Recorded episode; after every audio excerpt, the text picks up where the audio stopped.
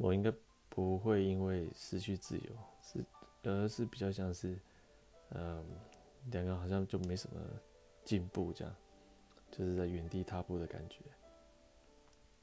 然后不是说要无止境的进步，但是因为其实人就是一直学习嘛。但是如果是一种好像就是收起来，就是好像没有，不管在各种方面没有一些进步的话，这种就会觉得好像有点，因为没有进步的话，代表很多问题，原本的冲突或问题可能就会一直持续。对，那那这可能就就会。会觉得这个关系啊，就会有点很难维持，对啊，大概是这样。